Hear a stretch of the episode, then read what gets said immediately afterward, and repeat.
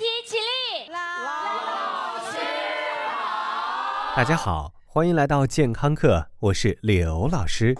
最近健康课的官方讨论群里，不知何时兴起了一股新人家庭要爆照的规定。刘老师无辜地表示对这一政策毫不知情。看来健康课的粉丝们除了非常有品位，而且荷尔蒙的水平一定都比较高。不过你也别怕，他们都是一群善男信女，不吃人。说到解决单身这个问题，这条路上有人是一条路走到黑，有人是半路放弃，但是。无论你如何打算，沿途蹦出的形形色色的炮灰们，都是一个一个要尝过去的。拜托别想歪。那为什么是尝？因为你要接吻呢。说到嘴唇，那真是作用大了。从我们人类第一秒降生时，它就必须张开，好让声带出声。如果你张不开，医生就会揍你。这也有可能是你第一次挨打。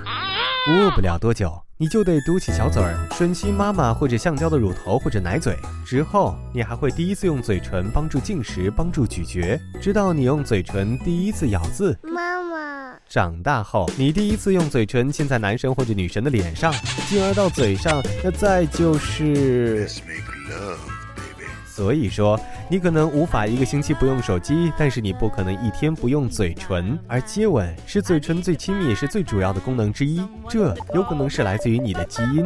虽然有 good kisser 和 bad kisser 的区别，但是不会 kiss 那是不可能的。先别着急沾沾自喜，把自己往 good kisser 上靠。现在我们的问题是在很多觉得摸别人一下都会感染牛皮癣的人来看，把舌头伸到人嘴里，究竟卫不卫生呢？会不会有疾病风险呢？答案是有的。为爱情牺牲一下好像不算什么，但是你真的只牺牲了一点点吗？最近。荷兰的一个研究团队针对接吻的时候，我们的口腔细菌环境究竟发生了什么变化而进行了深入的研究。他们发现那些小夫妻的口腔菌群非常类似，这一来说明他们的婚姻生活还很健康；二来嘛，说明接吻确实会交换双方的口腔细菌。每一次闲适的舌吻都有超过八千万细菌乘坐牛舌号高铁在双方口腔中穿梭。虽然这比动辄号称含有几个亿益生菌的酸奶来说是小 case。但是根据测试，接吻越频繁，口腔中细菌的种类就会越多。也许这个时候你会开始有一丢丢的担心，特别是当你在回顾自己不堪的过往情史和本月的接吻记录的时候，会忧心忡忡地摸摸嘴巴。难道口腔溃疡不是上火，而是接吻导致的？但是。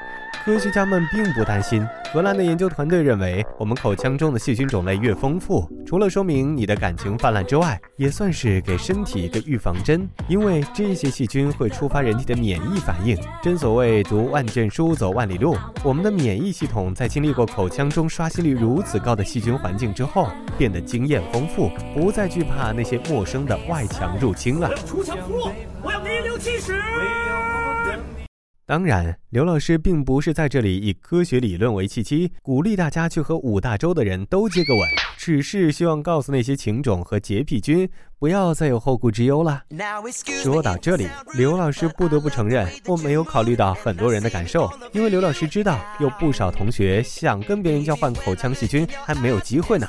也许你的另一半在遥远的外地，连眼神交换都很难。也许你根本就木有另一半，而充气的是不具备这么高级的功能的。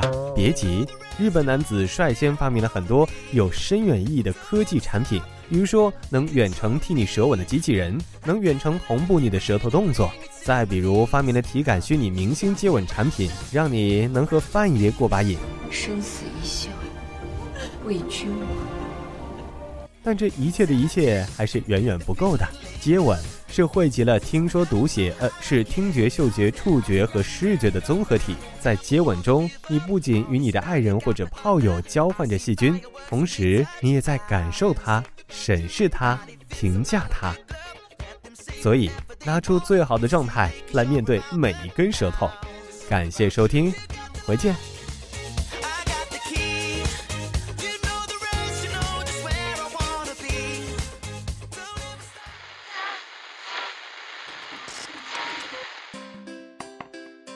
二十块钱能干嘛？买包烟。你知道吗？你吸入的焦油比包装上标明的至少高一倍。那买盒进口饼干？你知道吗？你会摄入大约四百大卡的热量，需要在跑步机上奋勇向前一个小时才能消耗掉。呃，那我买盒高端健康水果汁好了。你知道吗？市售果汁中含有大量糖分，而糖已经被正式列入世卫组织的风险名单中了。最好的办法是每月多花二十元，可以每周多听两期健康课，了解更多权威知识、专家解答，还有丰富活动。现在就拿起手机搜索“健康课”的全拼，进入健康课官方微信，点击右下角会员俱乐部，成为最健呃最健康的 VIP 会员吧。